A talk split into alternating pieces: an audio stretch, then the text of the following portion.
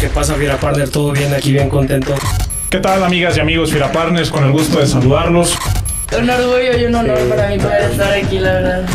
Siempre nos ha gustado el, el fútbol, siempre le hemos ido a León. Mi señor padre, en paz descanse, pues fue futbolista también de- del Club León. Qué bueno que hacen este tipo de programas, ¿no? Porque pues acercan a los chavos, ¿no? A conocer un poco de la historia del club. Arriba la fiera y es un orgullo.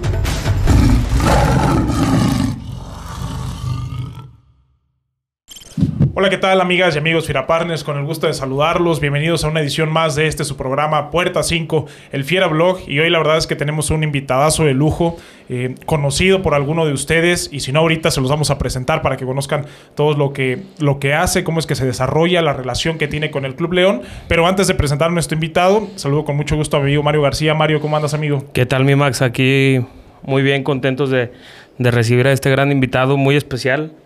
Ahora sí que traemos a un artista de, de este lado y, y pues bienvenido, bienvenido, Salvador.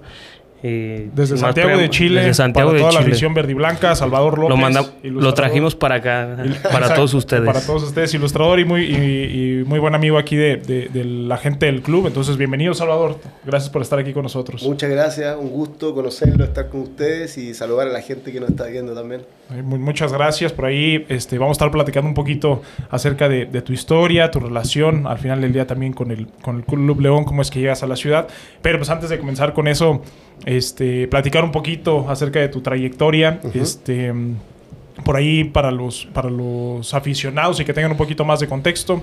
Te toca este, nacer en Santiago de Chile, este, pues sí, allá a varios kilómetros de aquí, un poquito lejano, un poquito Un lejano. poco, un poco. Eh, ¿Cómo termina siendo eh, la infancia de, de- de Salvador? Nos platicabas un poquito ahorita atrás de, cámaras, el gusto que has tenido siempre por el, por el fútbol. Platícanos un poquito cómo fue eh, la infancia de Salvador, estuvo practicando fútbol, cómo fueron tus inicios en, en- específicamente en el tema de- de- del fútbol y el gusto por, por- o la pasión por el, por el deporte. Sí, mira, yo soy el menor de tres hermanos, dos hermanas y yo, y una familia muy unida. Y bueno, mis hermanas desde siempre desarrollaron sus actividades artísticas. Mi hermana mayor era la que hacía letras, hacía diarios en su colegio. Y yo como niño chico le sacaba los lápices, eh, se los estropeaba y ella se enojaba. Mi papá es profesor y siempre hubo muchos materiales en mi casa. Siempre hubo hojas, eh, hojas blancas para poder dibujar, para poder experimentar. Eh, y por otra parte está el tema del fútbol, que por el lado de mi mamá existe un gusto especial por este deporte. Hay familiares eh, seleccionados chilenos, jugadores profesionales, incluso que todavía están un poco en actividad. Y mi mamá es muy, muy, muy fanática de, Colo Colo y le gusta mucho el fútbol. Entonces, por un lado, mi papá, el tema como de este como profesor, mis hermanas con sus materiales, mi mamá con el tema de ir a la cancha, de ir al estadio, mi papá también con el fútbol amateur, mi papá fue un futbolista que jugó hasta que hasta hace pocos años, hasta que pudo, hasta que ya no pudo más Sí, hasta que no pudo más. jugó fútbol, entonces era una vida rodeada de fútbol, rodeada de fútbol, de jugar con los amigos en la calle, a veces de no almorzar, eh, de estar de la mañana hasta la noche jugando, me tenían que ir a buscar para, para poder que almorzara, para ir al baño incluso, o oye, toma, come algo, porque era increíble lo que, lo que vivíamos en esa época con los amigos. Entonces, bueno, fue, yo tuve una infancia muy linda, muy feliz, eh, me pude desarrollar en todo lo que quise. Eh, mis papás me apoyaron en todo. eh, estuve siempre en colegios donde también se desarrolló mucho el tema eh, del deporte y también del arte. Entonces eso me dio la posibilidad de poder en algún momento eh, desarrollar eh, algunas inquietudes. Desde siempre tuve muy buena caligrafía, siempre escribía letras. eh, bueno, también influido por el contexto político que había en Chile. Yo nací en 1981 en plena dictadura militar.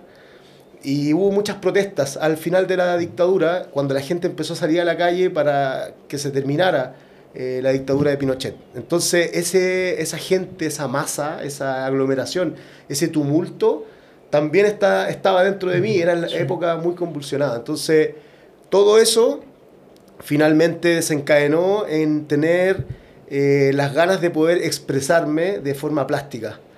Y como todo niño, me- ustedes me van a entender los que lo están viendo, quizás les pasó, A veces no lo hacía con el formato adecuado. Eh, ¿Por qué? Porque con la pandilla de amigos salíamos a la calle y pintábamos las murallas. El graffiti. Claro, todo eso. hacía cosas así, o, o, por ejemplo en el colegio hacía banderas rojas y negras con letras blancas, me acusaban a veces de que hoy hay grupos sandinistas, decían hay unos guerrilleros acá en el colegio. Y bueno, no eran más que mensajes como los que ustedes ven hoy día. Mis compañeros de colegio también les rayaba los cuadernos con letras grandes.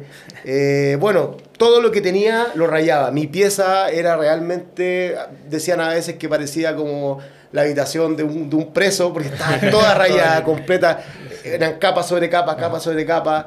Todo, todo lo que tenía lo rayaba, lo rayaba, eh, buscando siempre eh, una forma de expresarse. Yo no sabía lo que era, en verdad, no sabía pero existía esas ganas de poder eh, ampliar lo que yo sentía, lo que yo vivía, de forma plástica.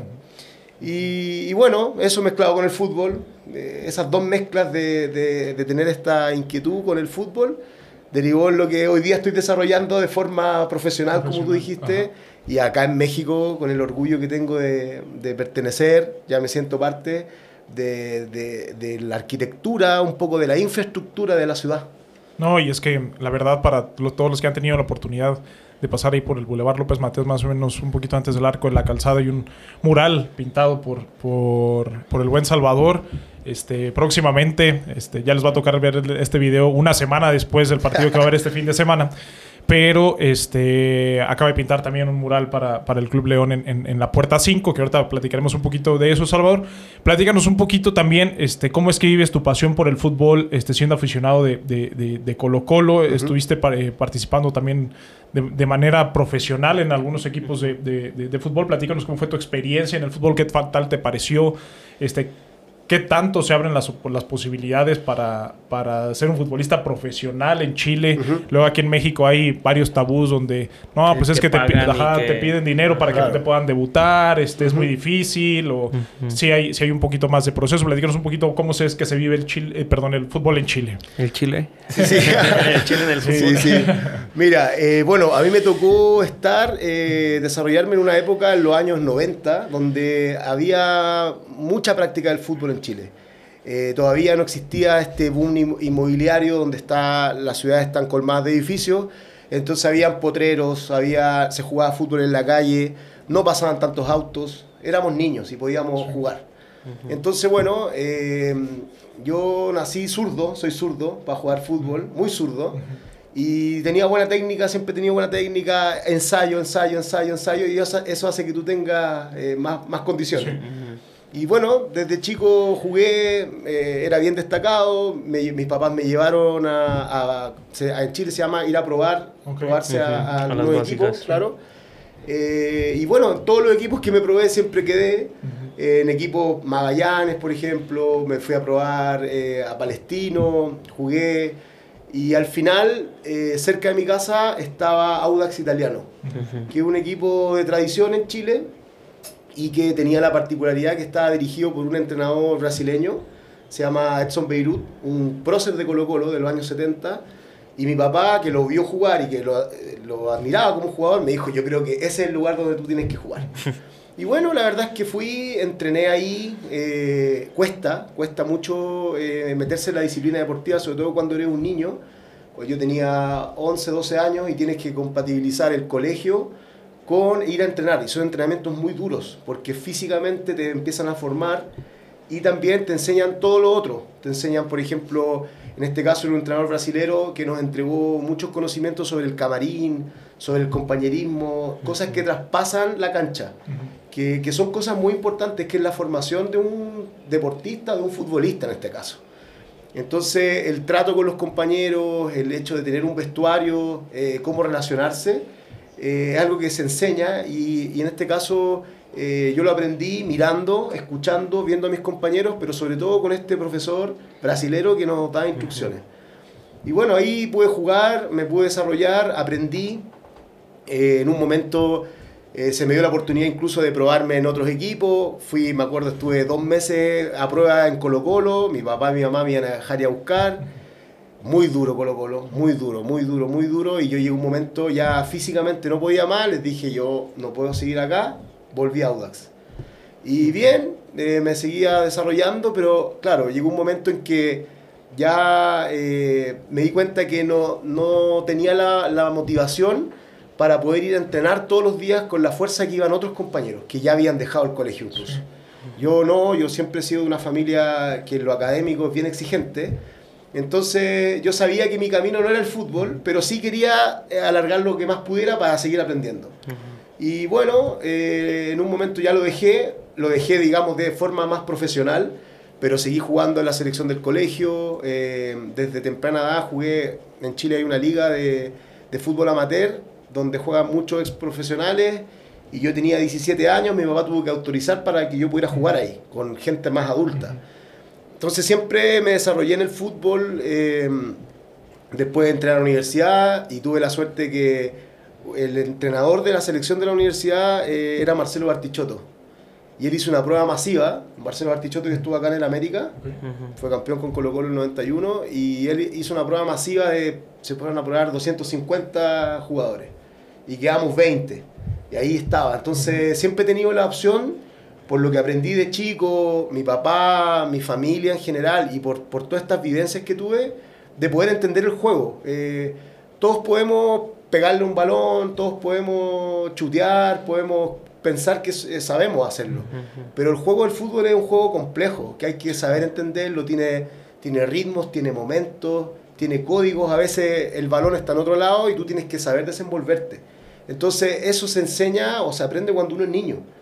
Y, y bueno, en Chile en esa época había mucha competencia, o sea, era muy difícil. De hecho, la gran, la generación dorada, yo te podría decir que viene un poco como de, es como el- la finalización de esa época. En Chile hubo muy buenos jugadores, todavía lo hay, lo que pasa es que ahora los niños se dedican a otras cosas, entonces es más difícil yo creo que encontrar esos talentos que se desarrollen como era antes, que antes de verdad yo tengo amigos hasta el día de hoy que jugaron, que llegaron mucho más arriba que yo obviamente, y que nos hemos encontrado ahora más de veteranos, digamos, y siguen siendo buenísimos. Y somos todos de una generación parecida en la que tenemos talento como natural, se nos da fácil jugar al fútbol, pero ya vamos envejeciendo. Entonces, exactamente. Oye, empiezan Salvador, las lesiones, sí, empiezan los desgarros. Yo hace dos años nunca me había lesionado, Ajá. me desgarré por primera vez y es muy difícil. O sea, ¿De qué jugabas? ¿O de qué juegas? yo juego de mediocampista. Mediocampista. Soy zurdo, mediocampista. Como con- Messi, algo no, así. No, no, yo soy más- no, me gusta Poquito más, menos. claro, soy un 10 clásico. 10. Ajá. Ajá. Claro, me gusta dar pases, Pases, me que gusta reparte el balón. tocar, El que tocar, reparte el tocar, me gusta eso, me gusta mucho el, el hecho de cómo suena la pelota, decir, tac, Sí. Oye, Salvador, ¿y cómo era ahí jugar con, con gente mayor a ti? Por ejemplo, pues mucha gente, yo creo que le, le daba miedo el jugar con mayores eh, y Mm. todo. Bueno, eh, a mí en mi caso, pues yo sí era bien entrón y también jugaba con mayores, pero platícanos cómo era esa experiencia contigo de, de jugar con exprofesionales Sí. eh, hasta cierto punto. Sí, es difícil, es difícil porque, como te digo, el fútbol tiene una carga mental muy importante. Entonces, cuando tú eres más pequeño, los más grandes que tienen más experiencia, te lo hacen sentir de, de su, su fortaleza, no solamente con temas físicos, sino que también mental. Mental. Te dicen cosas, o por ejemplo, te golpean en partes blandas, el balón está en otro lado, te pisan y te dicen, te piden perdón, ah, disculpa, Mm. disculpa, pero ya te Sí, pisaron. exactamente. Eh, o te pegan acá en la, en la, la zona blanda, el fútbol es así, ¿no es? Eh, Ajá. Yo, por ejemplo, ahora he conocido a algunos rugbyistas que, por ejemplo, no les gusta eso el fútbol, lo encuentran sucio, porque, claro, no son, no es juego limpio, pero así es. Y Ujú. claro, era- fue difícil, fue difícil, pero, pero la verdad es que eso te hace que tú seas, que tengas que tener más valentía, que tienes que tener buena técnica, tienes que ser rápido, o sea, pensar antes que ellos, porque si, Ujú. si vas a un choque vas a perder. O sea, Claro. eso es lo primero, vas a perder. Y, y nada, yo pienso que la práctica, el, el oficio, el estar ahí constantemente, eh, no darse por vencido. eh, en mi caso, por ejemplo, mi principal debilidad, si se quiere, es que nunca pude ser, eh, tener la- como los dos perfiles, Los dos el perfiles, derecho ajá. y el izquierdo. Mi papá toda la vida me decía, me daba tarea, o los entrenadores también, consejos. Pero bueno, ahí está la figura de Beirut, que brasilero me decía, no te preocupes, tú, juegas por el- tú eres, eres zurdo y zurdo. nomás. Ujú. Porque claro, yo le puedo pegar con la derecha, pero cualquier balón que me llega desde ese sector me acomoda a la izquierda. Entonces, bueno, después con el tiempo me hicieron jugar por el perfil cambiado, por el lado derecho, donde es más fácil enganchar y poder dar un pase y tengo la cancha Ajá. prácticamente completa. Sí. Y también hay que aprender a, a jugar desde ese punto de vista, incómodo, porque mi perfil siempre es el izquierdo. Pero bueno, son cosas que uno va aprendiendo. Yo lo, lo agradezco que podamos conversar esto porque muchas veces se habla en programas de fútbol, pero lo que menos se habla es de fútbol. Y la gente Claro. quiere saber alguna Sí. técnica, alguna cosa para mejorar. Sí. Y bueno, yo le digo a los muchachos que están viendo esto, o los que se dedican al fútbol, es que prueben distintas formas, o sea, vean, vean la cancha como un rectángulo con distintas perspectivas, o sea, tú te, tú te puedes encarar de un lado, del otro lado, donde se sientan cómodos. Yo siento que el fútbol, así como el baile, como otras ex- expresiones del cuerpo, uno se tiene que sentir cómodo.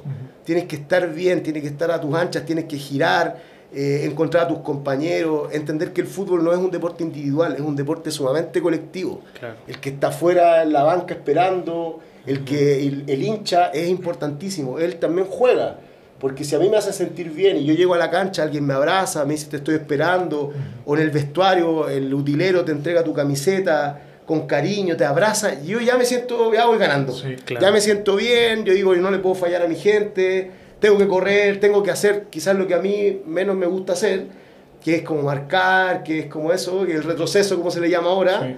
Pero uno lo hace no solamente por uno, por lo que a uno le gusta, es por sus compañeros, es por, el, por la gente que está afuera, por la gente que te vino a ver, por los que en la semana te están motivando. Y ahora, por ejemplo, con el tema de los entrenamientos, la gente que, que te va diciendo qué puedes mejorar. Entonces, el fútbol es, es una comunidad, no es solamente los 11 jugadores, sino que el fútbol es realmente es un, un territorio donde habita mucha gente que te ayuda a que tú lo hagas bien. Sí. Y eso, yo sé que los futbolistas profesionales lo saben, por eso la mayoría tiene muy buena relación con la gente que trabaja en el club, porque a ti te enseñan a que tú eres parte también de ellos. Sí. No, y hay que ser agradecidos. Hay algunos otros que no, hay algunos que son más individualistas, a ver, a pero este, es una muy buena visión y este mm, al final del día es posicionar un, un- al fútbol como un deporte al final del día colectivo. Ahora estamos mucho y, y re- resaltan los equipos el tema de las individualidades y siempre, pero creo que el tema del trabajo colectivo, este, siempre dicen por ahí que este, si vas en equipo llegas mucho más lejos que si vas solo. ¿no? Entonces es, es una muy buena eh, visión. Ojalá que haya algunos jugadores se les pegue un poquito eso, suelten la pelota de vez en cuando. Este, Como, um, como decían ahora que, que ascendió León, por ejemplo, Matosas fue de, de- de esa idea, hacer comunión el, el equipo, que todos los que estaban detrás del equipo, staff, eh, administrativos y todo, hacer como esa comunión y llevarla a la cancha para transmitírsela a la gente. Y creo que, como tú dices, es bien importante porque pues si no hay comunión en, en esos, en esa línea, pues algo va a fallar. Claro. Ya sea la- lo administrativo, que también puede También. fallar, este y la cancha, que los jugadores luego ahí se ve más reflejado, porque al final de cuentas es el foco de atención. Exacto. Oye, Salvador, platicando un poquito eh, sobre cómo es que ya dejas el fútbol. Este, obviamente había presión por tus papás porque te, te dedicaras a un tema más profesional. este, y creo que es normal, digo, la mayoría de los papás es como de, este, y preocúpate por la escuela, y preocúpate por la escuela, y luego ya lo demás, y se da, pues bueno, Claro. ¿no? Entonces, eh, ¿cómo es que te de- defines por estudiar el tema de- del, del periodismo? Este, cuando lo pensaste, era como, ¿sabes qué? Yo te lo digo desde mi experiencia, yo estudié comunicación. Igual también fútbol hasta el grado semiprofesional, este, universitario nada más. Pero yo estudié comunicación porque yo quería estar cerca del fútbol. Yo dije, yo quiero salir en la tele y yo quiero comentar los programas, ¿no? Entonces, este, no sé si en el caso tuyo fue algo parecido. ¿Cómo es que encuentras esa motivación para en- encontrar el periodismo? Porque al final del día, como todas las profesiones, termina siendo una vocación, ¿no? Y- tienes que sentirlo, este, alguna motivación para poder estudiar, ¿no? Entonces, ¿cómo te fue ahí con, con esa parte de, de definirte sobre una, una carrera o sobre cómo profesionalizarte? Sí, mira, yo estuve en un colegio muy exigente, un colegio emblemático en Chile que se llama el, Liceo José Vi- Victorino Lastarria. Y la mayoría de mis compañeros eran matemáticos, eran científicos matemáticos. Esa era el- el- la orientación del colegio. Y yo era humanista. Eh, y me gustaban muchas cosas. Me gustaba, nunca dejé de jugar, pero me gustaba, la, me gustaba la ciencia política, me gustaba la sociología, siempre me gustó mucho la historia. Eh, y también el periodismo desde el punto de vista como de documentar lo que iba sucediendo. Eh, en Chile ustedes lo saben, que somos muy acontecidos, hay terremotos, incendios, inundaciones, eh, los mineros que están escondidos debajo Sí, tierra. sí, sí. Un país pequeño, pero pasan muchas cosas. Entonces, claro, uno siempre tiene mucha relación con, yo tenía mucha relación con los medios. Estar escuchando radio, me acuerdo que mi papá me regaló una radio y vino la guerra de Irak con Estados Unidos, no sé Estados qué. Unidos. Y escuchaba, me acuerdo, era, encontraba como en onda corta, encontraba una radio que era como de eco, algo así, como que tenía que ver con México, que transmitían un poco lo que estaba pasando. Bueno, la cosa es que en el colegio yo tenía claro que quería, obviamente, estudiar algo en relación a las humanidades. Eh, lamentablemente, por el tema también del fútbol y por otras cosas más, yo repetí. O sea, no sé si acá se, se utiliza todavía repetir, que como te quedas con un curso, Sí, sí, sí. se van tus compañeros y tú te quedas rezagado. Aquí hay una persona así, no te Sí. voy a decir quién. Ah, ya. Ahí se sienta ya lo de ti, pero Diego, también Diego. re- repitió, repitió varios años. Bueno, yo repetí, así que amigos, eh, sigan adelante. Es una experiencia durísima repetir, durísima, durísima, porque te separas de tus compañeros. Y, y ahí todo el colegio me veía como que yo era el paria, era prácticamente un delincuente porque había repetido. Más encima andaba rayando en todas partes, no, era muy, era malo la verdad, no, no era, no era, era de los malos del, del colegio. Y, y bueno, también mi familia, mis hermanas tenían carrera universitaria en las universidades tradicionales, muy bien ellas. Y yo era el patito feo de la familia que o jugaba fútbol, eh, andaba rayando, pero no tenía cualidades académicas. No- Me siento muy identificado, carajo. pero yo sabía que tenía que llegar mi momento. Y me preparé, me preparé y di una muy buena prueba, que allá sea, es una prueba que tú tienes que rendir con todos los estudiantes que terminan la secundaria. Y saqué muy buenos puntajes, o sea, puntajes mejores que los de mi hermana. Pero como tenía malas notas, se promedia y bueno, me dio un buen puntaje. Y ahí dije, ¿qué hago? Y mi mamá, de mucha sapiencia ella, me dijo, eh, ¿por qué no entras a estudiar bachillerato en la Universidad Diego Portal, una universidad privada de, de Chile, una buena universidad? Bachillerato te da la posibilidad de tener como una especie de un curso intensivo de humanidades, o sea, para ser más humanista aún Sí. y no definido. Entonces, bueno, adentro de la universidad tomé ramos de ciencias políticas, tomé ramos de socio- sociología y de periodismo. Eh, yo sabía que quería estudiar periodismo, pero quería también, eh, como- quizás me entusiasmaba por lo otro también. Y bueno, en un momento estaba estudiando como tres carreras y dije, ya, me decido por periodismo. Y ahí, bueno, lo pasé muy bien en segunda universidad con unos compañeros y amigos hasta el día de hoy. Hicimos un programa de radio.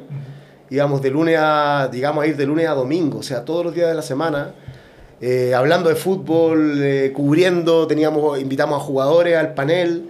En una época que en Chile no se usaba, que el periodismo era muy tradicional, nosotros sumamos eh, a, a la radio a jugadores como Jorge Valdivia, el mago, que estuvo acá. Sí.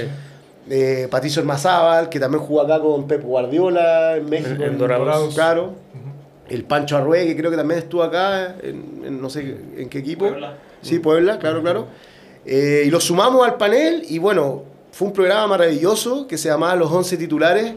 Y claro, ahí desarrollé mi beta periodística de, en la radio. Conocí la radio, que es un medio maravilloso, donde uno se puede expresar, donde las ideas eh, valen, donde uno tiene que hacer imágenes mentales sonoras para que la gente te escuche. Exactamente. Nos fue muy bien con ese programa y luego de eso eh, yo también quería conocer el aspecto del diario, quería conocer la prensa escrita.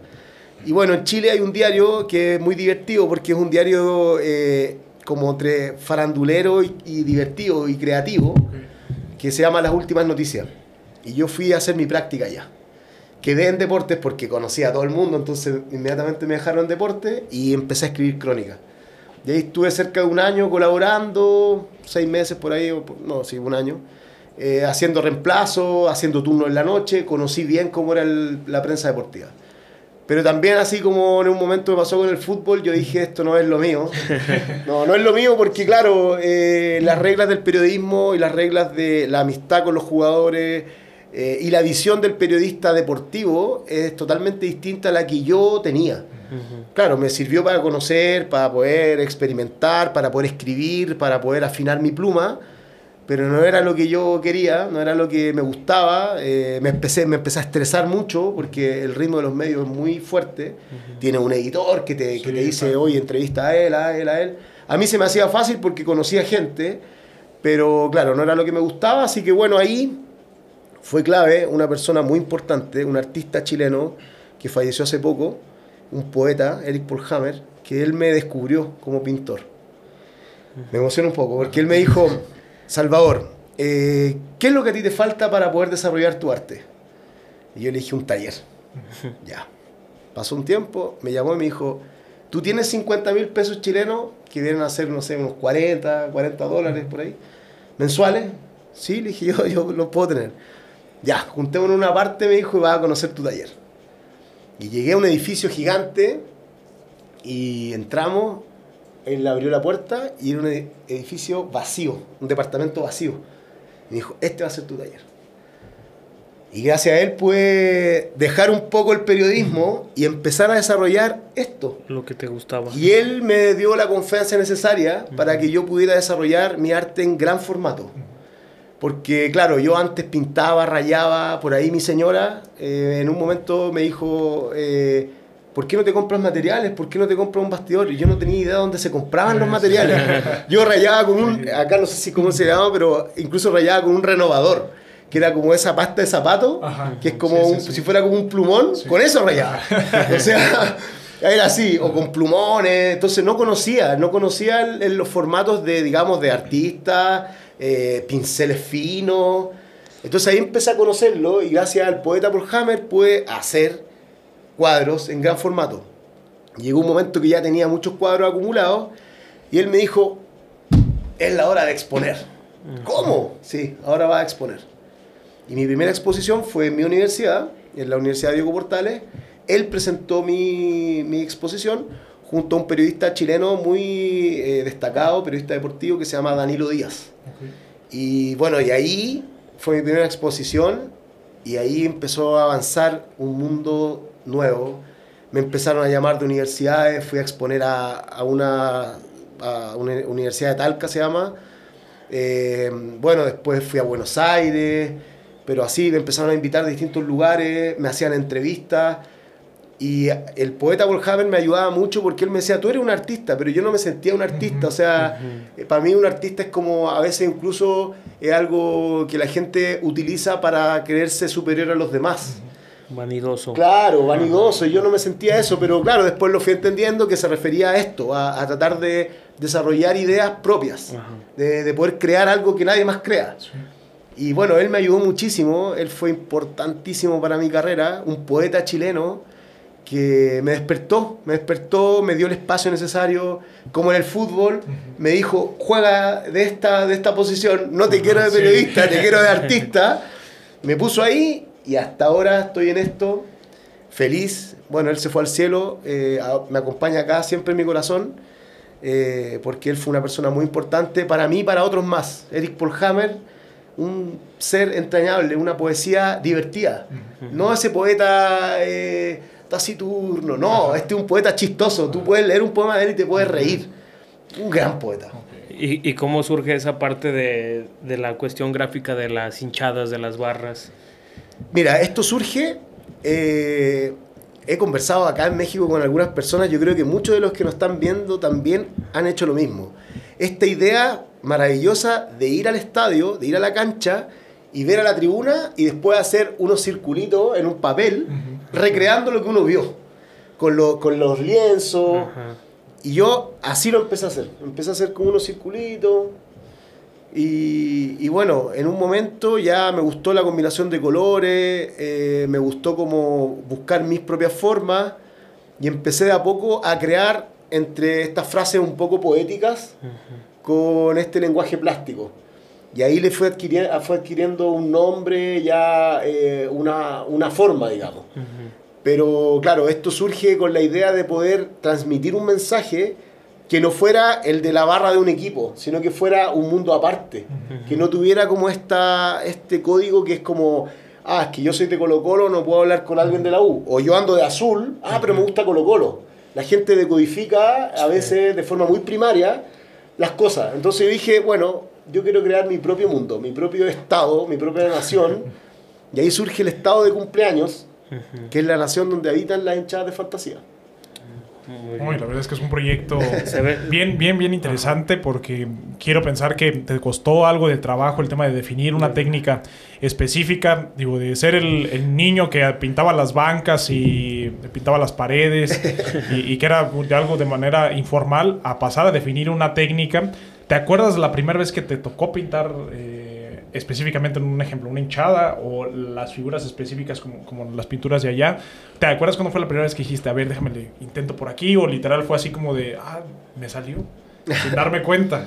Sí, mira, lo- me acuerdo, y me acuerdo hasta la música que estaba escuchando. Me acuerdo que era un día en invierno que estaba en este taller de, que, que me consiguió Eric. Yo estaba mucha, mucho, igual que cuando era niño, muy solo. Eh, pensando, pensando, dibujando, haciendo, dejándome fluir. Y me acuerdo que sonaba, hay un disco de Calamaro que es de tangos, Ok. que es como tinta roja creo que se llama. Y bueno, empezó a correr y tenía la tela en blanco. Ya la había pintado muchas veces blanco, blanco, porque siempre me ha gustado pintar, que pasar el pincel, aunque sea blanco el color. Y la tenía lista enfrente y, y- y miraba y como que veía esto y dije, ya, voy a hacer una galería de frente para que el que lo vea como que se asuste. Como que, oh, llegaron. Y ahí empecé, con el pincel, empecé a hacer primero el estadio. El estadio, y después me empecé a acordar cuando nosotros con mi mamá llegamos de los primeros al estadio. Éramos casi los primeros que pisábamos el estadio. Mi papá nos iba a dejar y yo con mi mamá entrábamos. Yo era chico y entrábamos al estadio. Y siempre veíamos cómo iba llegando la gente. Y mientras la gente llegaba, yo me ponía a picar papeles. Para cuando salía del equipo, tiraba papeles. Entonces veía todo esto, entonces yo ahí empecé a pensar, dije, voy a empezar a, ya que tengo el estadio hecho, voy a empezar a poner gente. Y ahí empecé con un puntillismo. Empecé, empecé, obviamente hice el color como piel, empecé así, así, así, así, así, así, así, y dije, a ver, aquí tengo que tomar, porque pintar es tomar decisiones. Y dije, acá, ¿cómo lo hago? Va a ser la barra, sí, va a ser la hinchada. ¿Y cómo dejo el espacio para los bombos? Empecé, ahí empecé a tomar decisiones como, ya como metiéndote en el, en el mundo del arte. Y ahí yo dije, ya, bueno, acá va a ir esto, empecé a estructurar cómo era esa galería.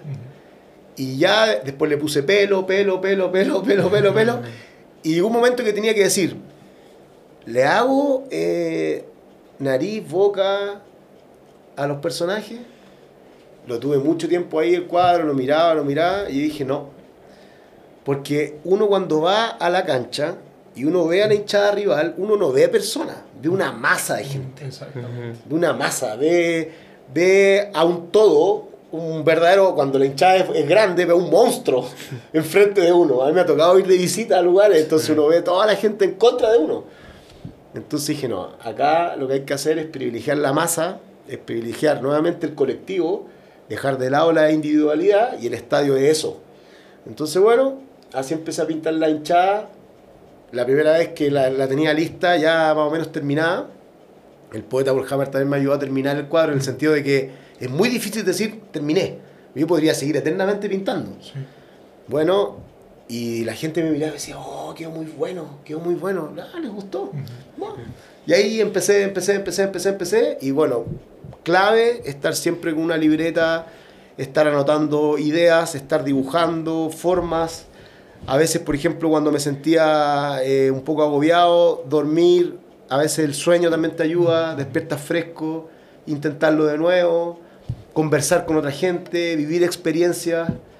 Por ahí también me, me preguntaron el otro día que igual es importante que la gente lo sepa, los estados alterados. ¿Qué pasa con las drogas? ¿Qué pasa con el alcohol y el arte? Yo sé que ese es un temazo porque todo el mundo piensa que los artistas son todos drogadictos, son alcohólicos. Bueno, a mí me pasó que me sentía tan bien pintando que en un momento dije, ah, me voy a tomar un trago, listo. Me voy a tomar otro trago y pintaba, ponía música. Y, oh, y yo miraba y decía, me está quedando maravilloso. Esto está muy bueno, esto le, esto le va a gustar a todo el mundo. Oh, maravilloso. Después otro trago, ahí si le pongo esto y esto y esto, ya. Yo creo que me va a haber tomado, en Chile tomamos piscola. Yo creo que me va a haber tomado tres piscolas, que es pisco con Coca-Cola, piscola suave. Ya, y me fui a dormir. Y dije, me fui, pero feliz, dije, hice un cuadro maravilloso. Maravilloso. Al día siguiente me levanto, miro y digo, Madre mía. ¿qué es esto? la cantidad de material que perdí. Sí. Porque aparte los acrílicos, los materiales son. Caros. Entonces ahí yo dije una lección, no, no puedo estar así, esto no puede ser, no sirve, no funciona y, y me di cuenta que claro, esto necesita una tranquilidad, necesita una verdad que no está en cosas de afuera. Uno tiene que estar tranquilo, tiene que estar concentrado con uno mismo y bueno, ya también he conocido artistas, músicos de otros lados que claro, la- los verdaderos y los genuinos artistas se preparan como se prepara un deportista. O sea, comen sano. Si tú tienes que, por ejemplo, yo tengo que pintar, la noche anterior me duermo temprano. Eh, es una disciplina. El arte es una disciplina. No es solamente sentir. Por eso que a veces la gente confunde el hobby. El hobby tú lo haces cuando quieres, no tienes ninguna obligación. Si te queda bien, te queda mal. Sigue adelante, nadie te va a decir nada. No, en este caso es una disciplina. Tú tienes que estar concentrado, tienes que tener un método y tienes que cuidarte. Porque si no, se refleja en tu obra y tu obra finalmente termina siendo cualquier cosa. ¿Y esa, esa primera hinchada fue, de- fue la de Colo Colo o, o la dibujaste a- No, no, algo no. diferente? Genérica. Sí, siempre eh, he pintado cosas de Colo Colo, sí, porque Colo Colo es muy grande y como que llena mi corazón, mi alma, todo, todo. Pero no, no, siempre buscando, como te decía, otra forma, otra forma, otro lenguaje distinto como a lo habitual. Y yo te podría decir que mi primer cuadro se llama Belleza de Pensar, que es una, una hinchada grande, eh, que es una galería de poetas. Está Gabriela Mistral, está Víctor Jara, Mario Benedetti, Eric Polhammer. Como, imagínate una galería donde estén todos nuestros próceres, donde estén los mejores artistas latinoamericanos detrás del arco, tocando instrumentos, pasándolo bien. Esa era mi ficción. Sí. Y ese fue mi primer cuadro, así como que yo creo que llamó mucho la atención y que a mí me dejó conforme. Y yo dije, esto es lo mío. Me gusta mucho hacer hinchadas, así que bueno, ahí me lancé y más, más, más, más, más, hasta pintar unas tremendas barras gigantescas. Y bueno, eso, en eso estoy. Has tenido varios, varios proyectos. Este, por ahí en el 2014 te estuvieron contactando de, de, mm, una banda de rock eh, chileno, Ajá. Huachupe, o Huachupé, Ajá. más bien. Este, platícanos como un poquito ahí cómo fue el, el- el- el tema, cómo es que te contactan, Ajá. este, cómo vives esa eh, experiencia. Obviamente, este, cada vez se va haciendo más conocido tu trabajo y- Sí. y, quiero pensar que este, pues ya no pasó nada más un, un tema de, de- de exponer, ¿no? Ya después era un tema de, pues ya también cobro por lo que hago, ¿no? Ah, Exactamente, ¿no? Entonces, es un temazo. sí, es un temazo. Entonces, este, ¿cómo es que viste la experiencia ahí para, para la creación del disco del grupo? Este, Huachupé. Ajá, Huachupé. Sí, mira, eh, bueno, yo te- tenía un amigo eh, muy especial, eh, Rubén Martínez, que amigo del colegio, también de los Scouts, que él los conocía. Esta banda, Huachupé se llama, eh, era de mi colegio, pero ellos eran más grandes que yo. Yo nunca los conocí. Y este amigo era amigo de ellos. Y él siempre, Rubén me decía, Salvador, tienes que hacer, tienes que conocer a Huachupé, tienes que conocer a Huachupé. A mí siempre me gustaron los auténticos decadentes, me gustaron los Kylax, siempre, siempre. Y él me decía, esa banda es como los decadentes chilenos. A mí no me juntaba mucho porque, bueno, ya, me llevó un par de veces a verlo, no me gustaban, la verdad, pero sí vi que había mucha euforia alrededor, de esa de banda. ajá. Sí, sí, sí.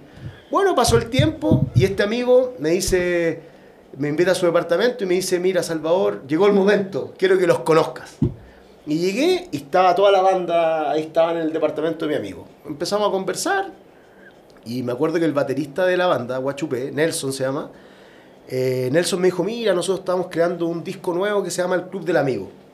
Ya, el Club del Amigo. Como que me, me- es como parte de la hinchada de fantasía, el Club del Amigo, claro. Me dijo y me contó, me dijo, mira, nosotros estamos, me contó cómo ellos funcionaban. Eh, estaba el cantante, Tomás Maldonado, que también me dijo, a mí me gusta jugar fútbol. Y me hablaba así, me gusta jugar fútbol, soy del rojo. Muy divertido el ambiente, empezaron a aparecer otros personajes más. Y como que me fui esa noche, fue una velada muy bonita, me acuerdo, y me pasaron el disco, el CD, llévatelo para que lo escuche. Llegué al día siguiente, le conté a, a mi señora, a la Fran, le dije, Fran, mira, los conocí a ellos, puse el disco y empecé a escucharlo y me gustó. Y aparte me contaron una historia muy bonita de ellos, que a ellos se les murió un integrante. Eh, un guitarrista que también tocaba acordeón, que se llamaba Lucho Ardilla. Entonces, bueno, hubo muchas cosas y yo estaba pintando una barra grande, que en ese, eh, era un partido, siempre est- estoy tratando de generar partidos y enfrentamientos de hinchadas poéticas. Era un partido donde la, la banda de Sudamérica iba a Europa y tenía todos sus lienzos. Y bueno, fui escuchando la música, los fui conociendo a ellos, conocí a todos los personajes que estaban alrededor, este ecosistema de la banda, Guachupé, y dije, bueno, voy a hacer el arte del disco, sí, vamos, yo lo hago. Y en este cuadro incluí lienzos que son de color amarillo, que son los de la banda, que son como... Pasa mucho en las hinchadas que a veces las hinchadas dicen, hacen un favor y ponen así, o, o- o ponen un mensaje que no es realmente de ellos, pero ellos participan, colaboran. Entonces dije, ¿por qué las hinchadas de fantasía no pueden hacer esto? Una noble causa con Guachupé. Entonces ahí lo involucré. Y bueno, después hice, hice la portada de- del disco, eh, ilustré como si fuera el lienzo los nombres de las canciones. Después ellos lanzaron el disco y les fabriqué, eh, junto con la hermana de Tomás Maldonado, que es el cantante, fabricamos la indumentaria para que ellos aparecieran. Y ahí empecé a conocer a la hinchada de Guachupé, que la hinchada de Guachupé es muy grande, es como si fuera una hinchada de fútbol, de un equipo grande, mucha gente, muchos lienzos, la banda salía a tocar y había una energía, pero total, total, total. Yo no me hice tan fan de la banda, pero sí de su contexto, de, de su gente. Y también me empezaron a conocer, empecé a participar, eh, eh, me casé, ellos tocaron para mi matrimonio, que fue muy divertido porque la gente que, que como fue un matrimonio pequeño, pero eh, no conocían a esta banda y ellos tocando, ellos acostumbrados a la, mul- a la multitud, habíamos, no sé, 20 personas, y ellos con los eh, vientos. Los trombones. Claro, y fue muy bonito. Esa época la recuerdo con mucho cariño porque fue muy lindo. Ese disco que se llama El Club del Amigo es muy especial. Yo sé que a ellos les fue bien. Después vinieron a México. eh, participé con ellos en algunas entrevistas. eh, bueno, después vino la pandemia. Ellos como que bajaron un poco. Ahora tomaron un receso. Pero quedó, quedó eso. Quedó esa, esa- ese, ese lindo cuerpo. Y gracias a ellos yo también pude conocer a la escena musical chilena, a otras bandas, pude conocer a otros artistas, eh, eh, a otros poetas, eh, a otra gente que escribía sus propias canciones, cómo ensayaban, cómo buscaban eh, hacer al- eh, alegre su música, cómo buscaban que la gente lo pasara bien.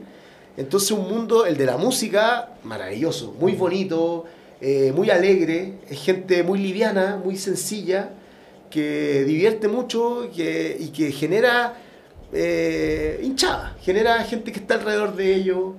Así que fue una maravillosa experiencia el Club del Amigo con la banda Guachupé. Lo volverías a hacer, definitivamente. Sí, sí. sí, sí. Oye, Salvador, también acá detrás de cámaras nos contabas una, una experiencia de- con Marcelo Bielsa. Ah. ¿Cómo, fue, ¿Cómo fue esa? Platícanos un poco de, de lo que pasó por ahí. Sí, bueno, eh, resulta que eh, por intermedio del Círculo de Periodistas Deportivos de Chile, yo le regalé, le obsequié un cuadro a la NFP. Hasta antes de las dos Copas de América, la sede de la NFP era horrible. Era de color damasco. No habían copas, no había nada, no sé por qué, no, no tenían nada. Bueno, Chile tampoco ha ganado tanto, pero por último tener Mundial del 62, Chile fue tercero, no sé, medalla, medalla olímpica, tener algo. No tenía nada. La cosa es que eh, yo conocí al presidente de la NFP en ese tiempo, que era Harold May Nichols, y le obsequié un cuadro, una hinchada. Y ahí quedó la NFP. Aparte, yo había jugado en esas canchas donde, como en cadete, se llama la división, las fuerzas básicas, Sí. entonces conocía todo ese, ese lugar. Y se lo regalé. Y resulta que pasó un tiempo y me contactaron de la NFP para decirme que el profesor Marcelo Bielsa quería conocerme. Y yo así como, "Oh, ¿qué? ¿Quién? Sí, sí, te quiere conocer. Eh, bueno, yo feliz, sí. ¿Y no te ha llamado? "Eh, no, no, no, no me ha llamado. Ay, mira, Salvador, eh, pero no te ha llamado, ¿en serio? No, no me ha llamado. Pucha, ya. Pasó unos días y me llamó de nuevo el- esta persona de la NFP. Me dijo, Salvador, vino o no el profesor Bielsa y cada vez que viene pregunta, ubíquenme al pintor, ¿quién pintó esto? Se queda mucho rato mirándolo. Y me dijo, mira, yo creo que lo mejor es que tú vayas un día martes donde él va a estar más tranquilo y vayas a, a Pinto Durán donde entrena la selección y, y conócelo, llega, preséntate y él te va a recibir. Oh, y yo decía, no, no quiero conocerlo porque Bielsa ya saben cómo, Como es. es, sí, claro, exactamente. Me no, voy a dije, regañar, me decir que la borre, del, que borre lo que pinté. ¿Cómo, cómo pintas eso? Y yo dije, claro, yo dije, no, no, no, no, no, ¿qué hago? Y bueno, ahí mi señora, mis amigos me decían, tenés que ir, ¿cómo no lo vas a conocer? Pero es que, uy, ya bueno, dije, ya, ¿cómo lo hago? ¿Cómo lo hago? Empecé a pensar y dije, ya, la mejor manera de conocerlo es regalarle algo, pero dejarle el regalo en la, en la puerta y yo irme. Porque para evitar, muchas veces la gente va a entender cuando uno conoce a una persona que uno de alguna forma le tiene admiración por su trabajo, la persona es distinta, a veces es más frío, Sí. y yo no me quería decepcionar Sí, de él. eso. Claro, entonces yo dije, tenía como esta estrategia. Llegué, llegué ahí a la puerta y le digo a los guardias, hola, ¿cómo están? Eh, mire, sabe que le tengo un obsequio al profesor Marcelo Bielsa. Y los guardias me dijeron, ¿y qué es esto? No, le dije un cuadro, y grande, una hinchada que, que, que se la regalé. Y, y, no, espérame, espérame, espérame.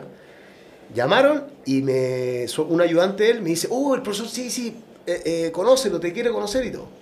Ya, bueno, ya dije, vamos, Pues que falló el, falló el plan. Oh, ya listo, iba con el cuadro así, ya llegué arriba donde estaba él. Y él muy simpático, estaba con su anteojo. Hola, ¿cómo está? Me dijo, cuénteme. Y yo le dije, profesor, le traigo este, este regalo. Y me dice, lo empezamos a abrir, pues estaba envuelto en un papel. Y me dijo, y me miró así. No puede ser. Y ahí me dijo, mire, se me ponen los, los pelos de punta.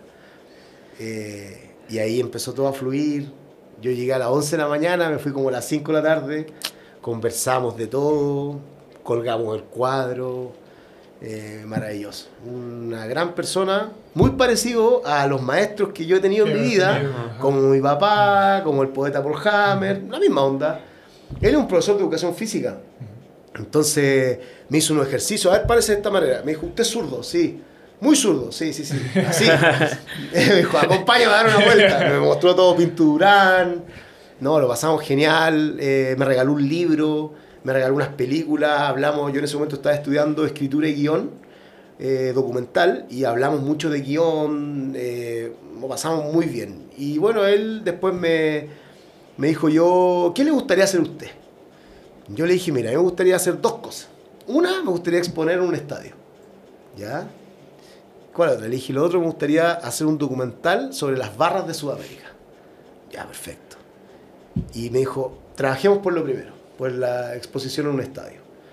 Y gracias a él pude exponer en el Estadio Monumental para los 100 años del fútbol chileno. Justo esa exposición iba a ser más grande, iba a ser en el Estadio Nacional, pero Bielsa tuvo unos problemas y se fue de Chile. Y fue el último partido donde él dirigió. Y esa exposición fue muy bonita porque parecía un matrimonio, estaba todo decorado, había gente.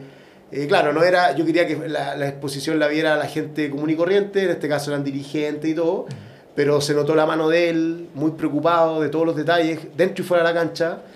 Así que bueno, lo conocí maravillosamente, conocí a la persona, eh, es un profesor, comete errores como todo. Tuvimos ahí nuestros encontrones también. Sí, sí, tuvimos nuestros encontrones porque claro, él tiene formas de ver las cosas y yo tengo la mía. Eh, él eh, maneja mucho su, su técnica, su táctica. Yo manejo la mía. Yo sé cómo hacer mis cosas. Entonces, claro, a veces él quería como... Te los cuento, te los cuento. él quería hablar sobre... Él quería el tema de la espontaneidad. Él no la entendía como yo la entiendo. Para él todo tiene que estar en base a un guion. Un método Claro, meticuloso. Por lo tanto, la improvisación no existe. Y yo tengo un trapo, así como este, que dice improvisaciones repetitivas. O sea, para mí la improvisación es parte del arte. No, él no entendía. Me decía, sí, claro, usted como pintor sí. Pero ¿y un futbolista? No, no, no.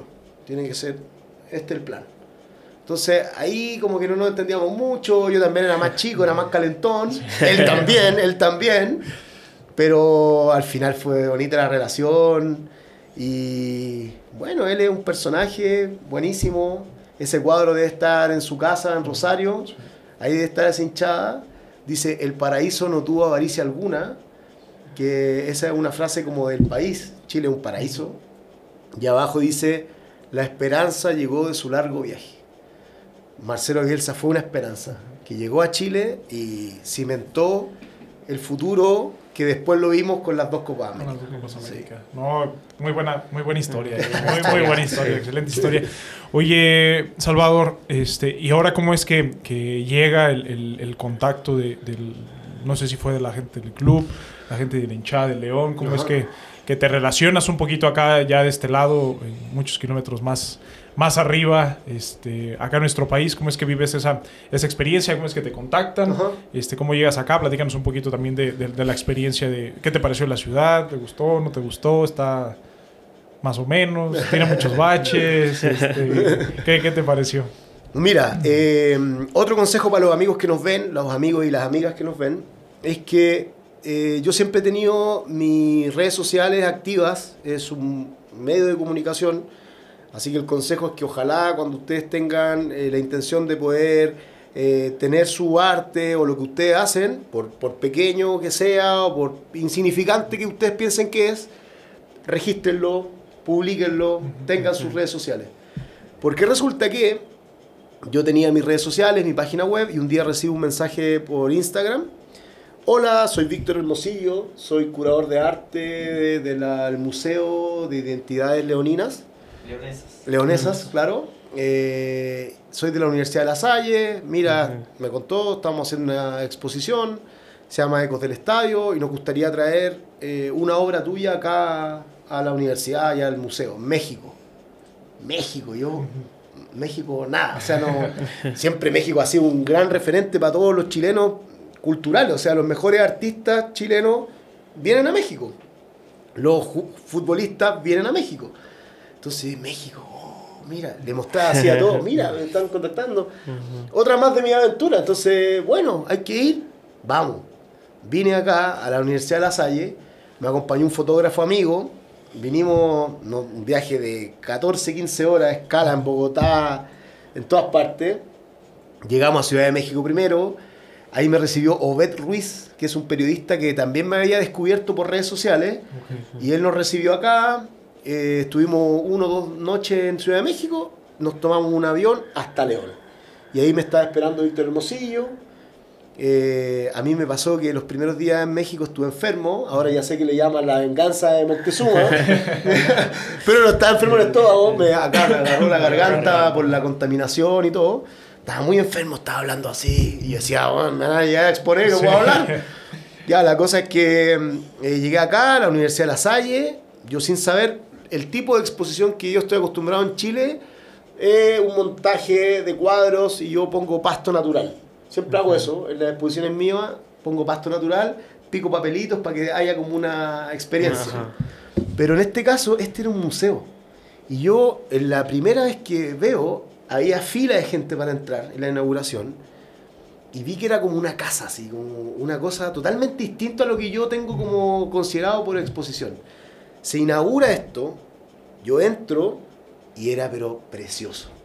O sea, una exposición fina de arquitectura, de diseño, de otro nivel, digamos, de la relación entre el fútbol y la ciudad.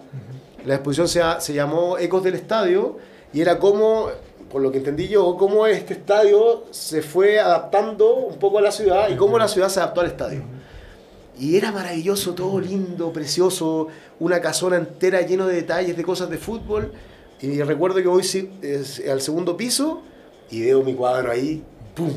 Imponente. La hinchada de la sonrisa, ahí estaba. Y yo me emocioné muchísimo porque imagínate ver venir de tan lejos y lo veo ahí y todo. Y bueno, vi gente y empecé a como, ya estaba un poco omnibulado con todo lo que estaba pasando. Y en eso, eh, ya más tranquilo, observando todo, me empiezan a presentar gente.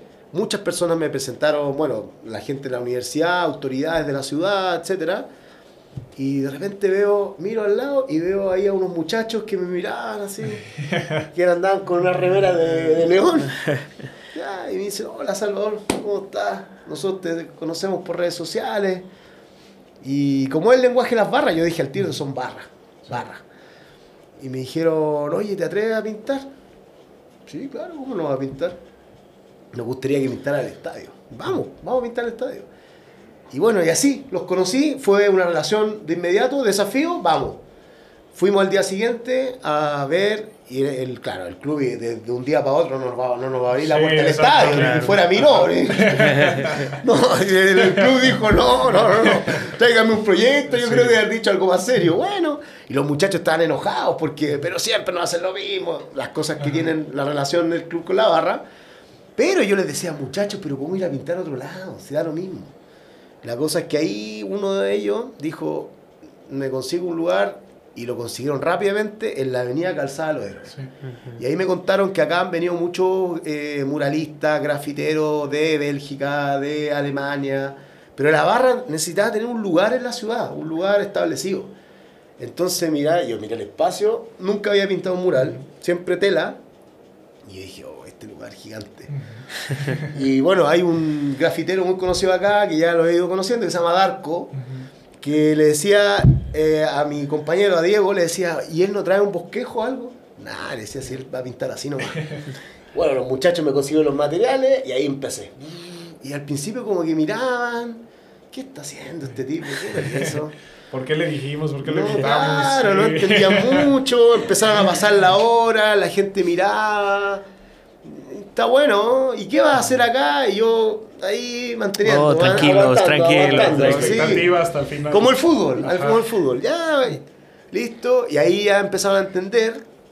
Y después cuando empecé a ponerle ya más color, empezó a pasar la hora. Y ahí se empezó a sumar la barra. Se empezaron a sumar los muchachos a pintar, a ayudarme. Yo les decía, mira, acá, acá, acá, acá, acá. Y ahí armamos una- un buen colectivo. Y pintamos esto, dice, los de arriba presentes. Eh, está como un poco como la triada que siempre hago de hinchadas, que es como el cielo, la tribuna y la cancha. Y ahí está, está la gente, está como impactante, en primera línea. Y la cosa es que terminamos felices. Me acuerdo que esa noche, eh, como que nos hicimos muy, muy amigos, nos abrazamos, nos sacamos fotos, después fuimos a brindar a un bar que, que iban los muchachos. Y, y quedó como un espíritu así como, como que yo sentí que éramos, éramos, éramos parte de algo. Y, y bueno, yo me fui, me tenía que ir como al día siguiente a Ciudad de México. Y me fui, eso fue en agosto, septiembre del 2019. Y bueno, después yo me fui de México, me fui a Chile, hubo el estallido social, no sé si ustedes supieron un estallido social en Chile muy fuerte. Después vino la pandemia. Y yo mantenía contacto con los muchachos. Siempre, hola Salvador, ¿qué va? ¿Cómo estás? Por el fútbol, ¿cómo ido León? ¿Cómo estás tú? Hoy estamos de cumpleaños, Salvador, la barra, mandan un saludo, les mandaba un saludo. En Instagram a veces me etiquetaban o veía las fotos, yo las compartía. Siempre con buena onda y contacto. Resulta que en un momento a León, al equipo, le empezó a ir muy bien. Y llegaron a posiciones avanzadas Sí, con K-Champions. sí. Y, y yo veía, yo veía, van a ser campeones. Cuando se empieza como a rumorear Sí. que van a ser campeones. Y bueno, eh, en Chile, que nosotros también vemos fútbol, eh, con algunos amigos, somos bien especialistas en eso, me decían, oye, León, sí, ahí está. Yo vi la semifinal, eh, León Tigre, las dos llaves. Y pasaron sin problema.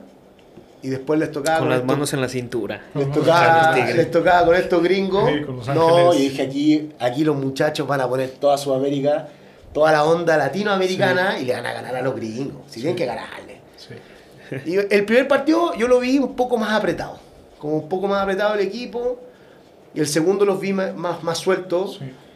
Y no es porque sea chileno, pero apareció una figura importante, Sí, Víctor sí. Dávila. Cuando tenía que aparecer, se iba con la pelota, manejaba los tiempos.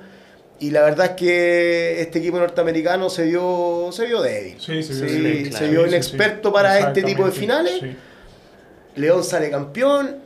eh, hay diferencia horaria entre Chile y México. Y yo vi todas las celebraciones por Facebook que hacía la barra. Estamos acá, hermano. Hacen ustedes. Y en vivo ahí, calzaba los héroes. Y después eh, veía cómo estaba el, el lienzo, el, el- el mural, los de arriba, el, el que hicimos ahí. Entonces, bueno, conversando especialmente con Darko y Borré, que son dos amigos de, de la hinchada de León, llegó un momento que Darko me dijo, ya, Salvador, ¿vas a venir o no? Así como, pongámonos serio. Sí, amigo, porque el pasaje es caro Sí, de México a, a Chile, o de Santiago de Chile a México. Así que bueno, vine, pero esta vez yo no vine invitado por, por una institución. Yo, a mí me preguntaban, ya, Salvador, en Santiago me preguntaban, ¿y quién te va a invitar?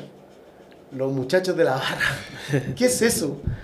Es un riesgo gigante, porque no, no teníamos nada seguro. Pero yo vine con la intención de poder revalidar nuestra amistad, de poder nuevamente dar un salto para que, como le he explicado, una cosa es el club, la sociedad anónima, el negocio del fútbol, la industria del fútbol, sin hacer ningún juicio moral, que siga adelante como sea, ojalá se mejore, se regule. Pero otra cosa es el club, es la cultura del club, es su gente, es la ciudad. Y yo siento que a mí me gusta aportar en esa parte. Poder a- a estar con ellos, eh, poder entregarles mi visión desde afuera.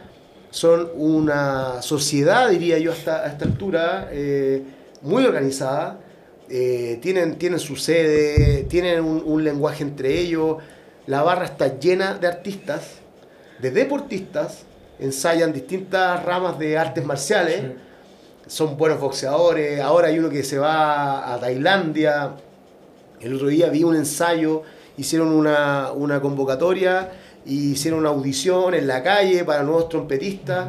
Ellos se están preocupando de todo, se preocupan de todo minuciosamente, de forma muy calladita, pero trabajan en relación al club. Entonces yo tengo que ser parte de este proceso. Y bueno, vine y nuevamente el club tampoco tenía muchas ganas de, de pasar el radio. Sí, Sí, pero bueno, la verdad es que el club en- eh, también lo entendió, yo creo, porque al final ellos también tienen su forma de ver las cosas. Yo también me pongo un poco en el lugar de ellos. Yo sé que debe ser difícil también un espacio eh, poder entregarlo porque ellos tratan de maximizar los recursos. Entonces puede ser un espacio para publicidad, etcétera. Y bueno, la cosa se dio, no, no se concretó mucho, pero al final el club dijo, esto es lo que les paso, que es la tribuna o la puerta 5, Sí, exactamente. que es donde entra la barra de León, y ahí está el mural que pintamos, y que fue todo un desafío, una experiencia maravillosa, lo terminamos ayer, eh, y, y bueno, pasó, mira, niños, todos los artistas de, no sé si todos, pero la mayoría de, los- de los que pintaron tienen mucho talento, eh, tienen un buen pulso, se ponen a disposición de un proyecto, entienden de qué se trata el arte, saben que esto es imaginar y no es imponer, porque nunca me he sentido presionado para que yo ponga algo que ellos quieren, me dejan libre y siento el apoyo, siento el aguante, el cobijo, Salvador, un agua, Salvador, vamos a almorzar, eh, te paso a buscar, amigo, no sé qué. Entonces yo lo único que tengo que hacer es venir a apoyar como a mí me apoyan. Sí. No, y la verdad es que mm, nos da mucho gusto y nos transmites esa vibra de, de, mm, que a pesar de ser de, de- de otro país y mm, a lo mejor no estar tan inviscuido en, en el tema de, de- de lo que es la ciudad, de cómo se vive el fútbol acá, eh, muy, muy pronto te diste cuenta de lo que representa el equipo para la ciudad, de lo que representa el equipo para la gente de la clase baja, de la clase media, de la clase alta. No hay distinciones en el equipo de fútbol.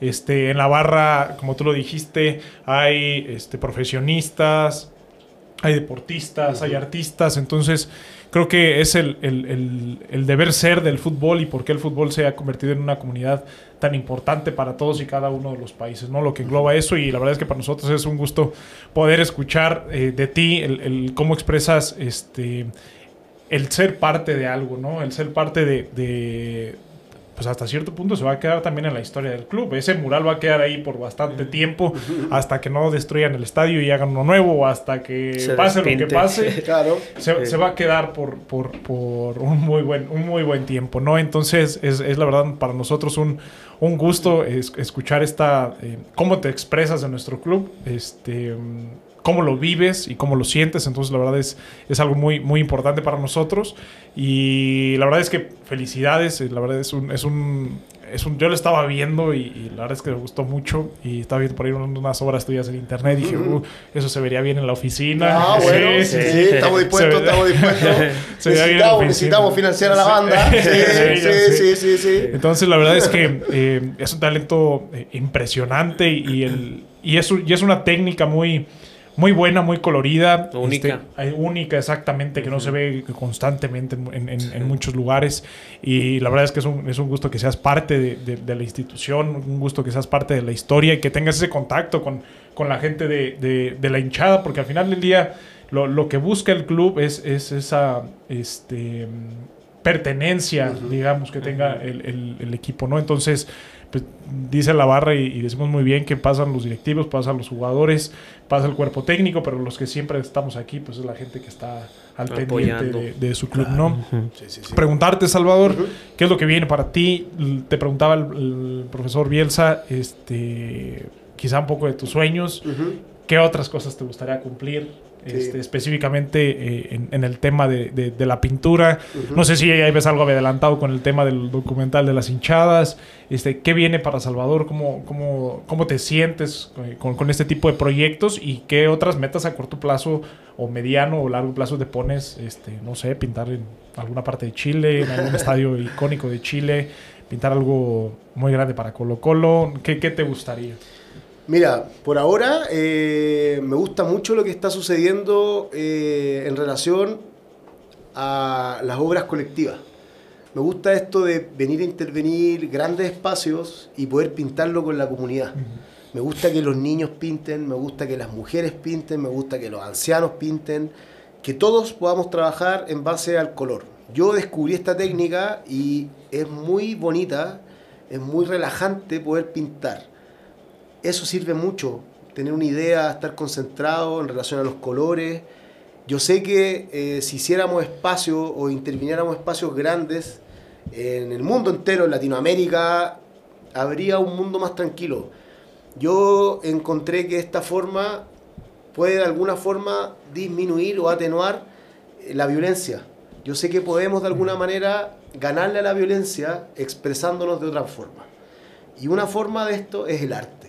Entonces, me encantaría poder pintar en municipalidades, en estados, en estadios, eh, en lugares donde podamos participar todos, donde nos podamos reunir en base a un color, en base a una idea.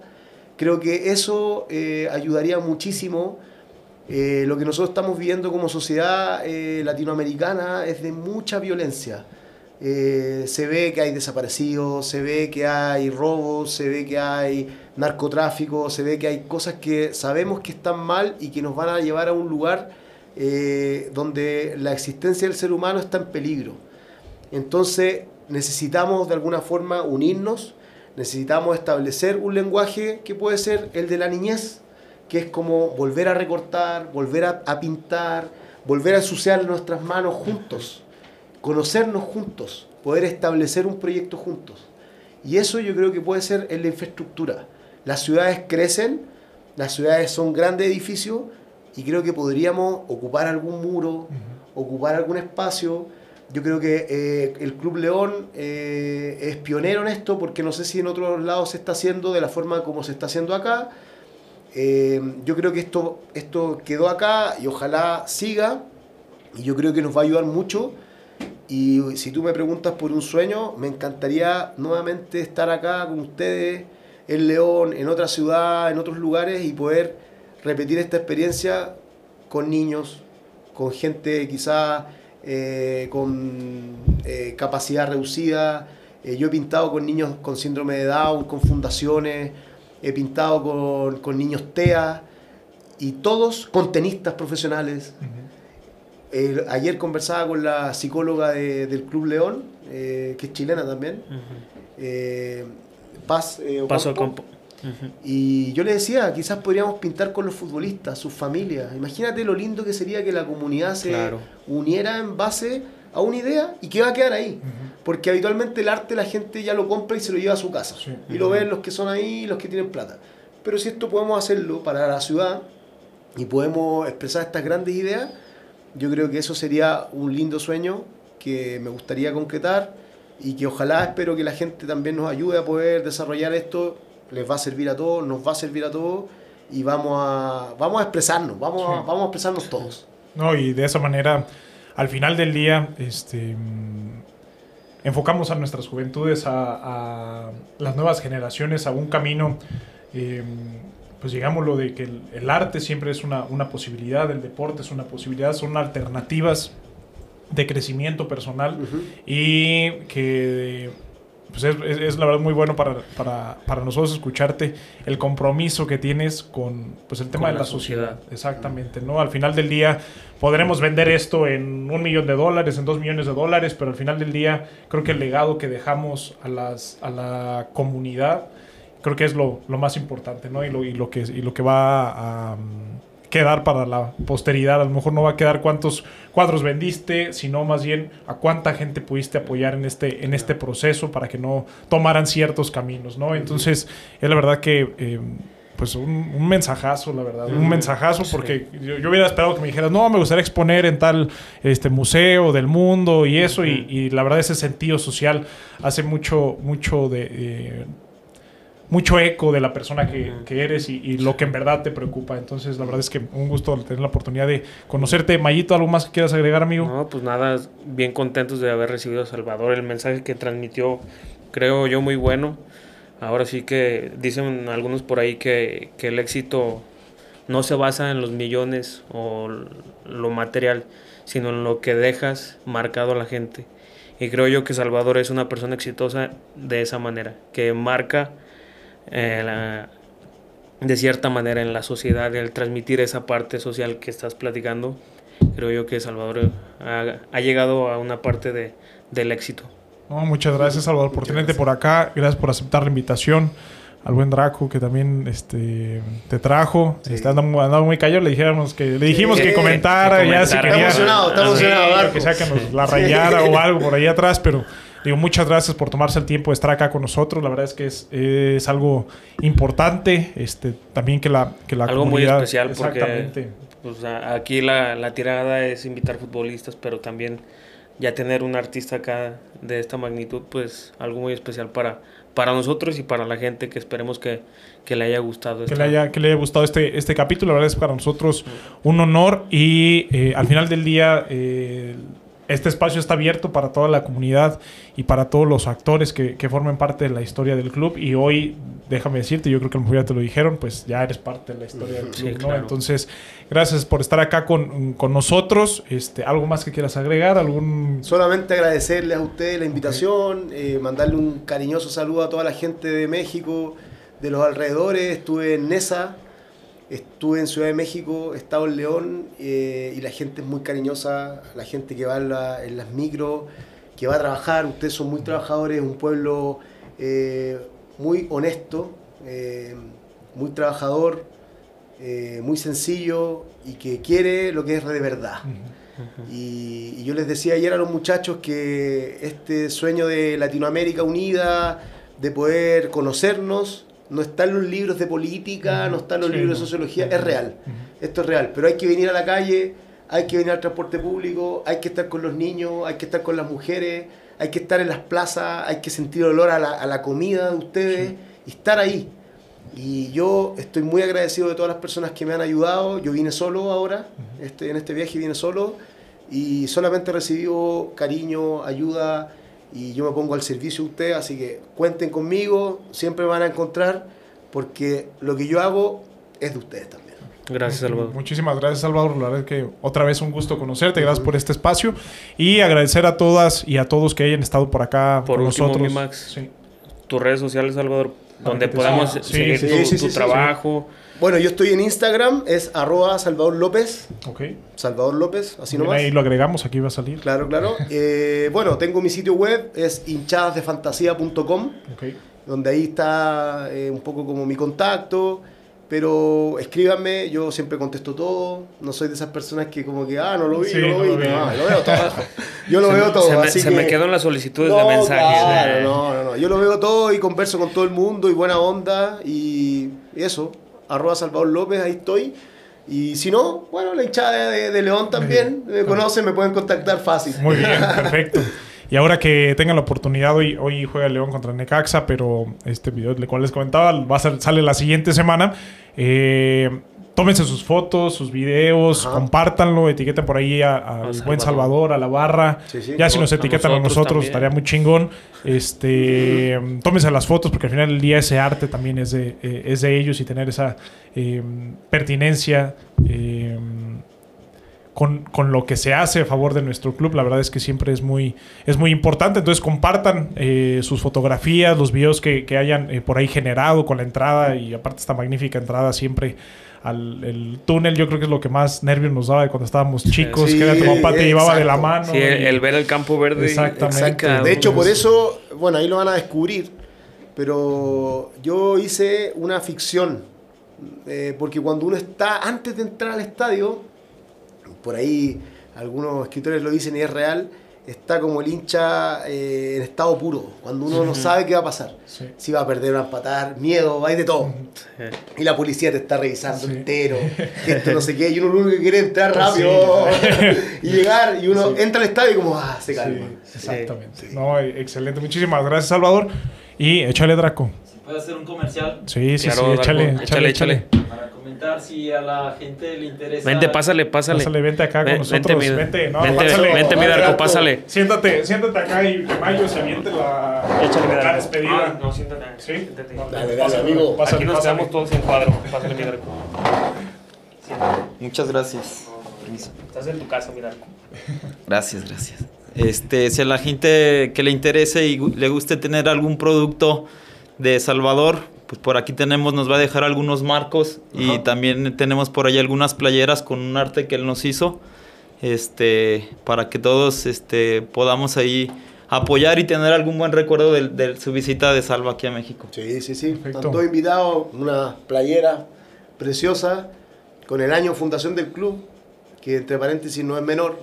Ustedes son un club con tradición, no es un club inventado de la noche a la Sí, mañana. 1944, León. Un equipo grande. Un Exactamente, equipo, claro, de una ciudad, un equipo que ahora, ahora va a representar al continente. Así que bueno, eh, hicimos unos diseños. También tenemos a los próceres como Tita, como eh, la Tota Carvajal, Carvajal, Bocelli y otros más que vamos a desarrollar. Así que como dice Darko, pueden comprar su- su- sus poleras, sus jersey. Manden mensaje ahí a la página de la barra. Ajá. Perfecto. Muy bien, pues vamos a estarlo también nosotros compartiendo. También cualquier cosa y cualquier contacto que quieran hacer por acá con, con el buen Salvador, también estaríamos nosotros como intermediarios. Lo que gusten Eso. también, eh, mediante acá, igual va a estar el video, el contenido. Sigan involucrándose, sigan participando. La verdad es que cada vez queremos hacer más eh, grande la comunidad de, de amor y de cariño al Club León, que más niños sientan esa pasión, que más adultos se afiancen en la pasión, que más abuelos y vayan a la cancha, que más mujeres. Entonces, eh, todos somos parte del club y muchísimas gracias, Draco, muchísimas gracias, Salvador, por, por ser parte de esto y por al final del día eh, posicionar cada vez más eh, lo, lo que hace la barra, las buenas acciones y lo que hace el club también por, por esa pertinencia y por ese cariño que tome más la gente por, por su club. Entonces, muchísimas gracias. Agradecerles a todos a los que han visto este capítulo. Eh, coméntenos, eh, por ahí etiquétenos en las fotografías, vamos a estar al pendiente. Y pues nos vemos en el próximo capítulo. Muchísimas gracias. Y pues ser fiera es un orgullo. Gracias. Abrazo, Fiera Partners.